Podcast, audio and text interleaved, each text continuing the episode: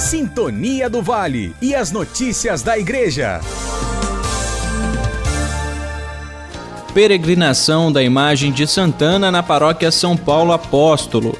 Depois de percorrer as paróquias Nossa Senhora da Conceição e Santa Cecília, a imagem peregrina de Santana chegou na última segunda-feira à paróquia São Paulo Apóstolo, em Volta Redonda. Até o próximo domingo, dia 9 de janeiro, a comunidade contará com uma programação especial. Por falar no domingo, o bispo diocesano Dom Luiz Henrique presidirá a Santa Missa na Igreja Matriz da paróquia, que fica no bairro Siderópolis, às 6 horas da noite.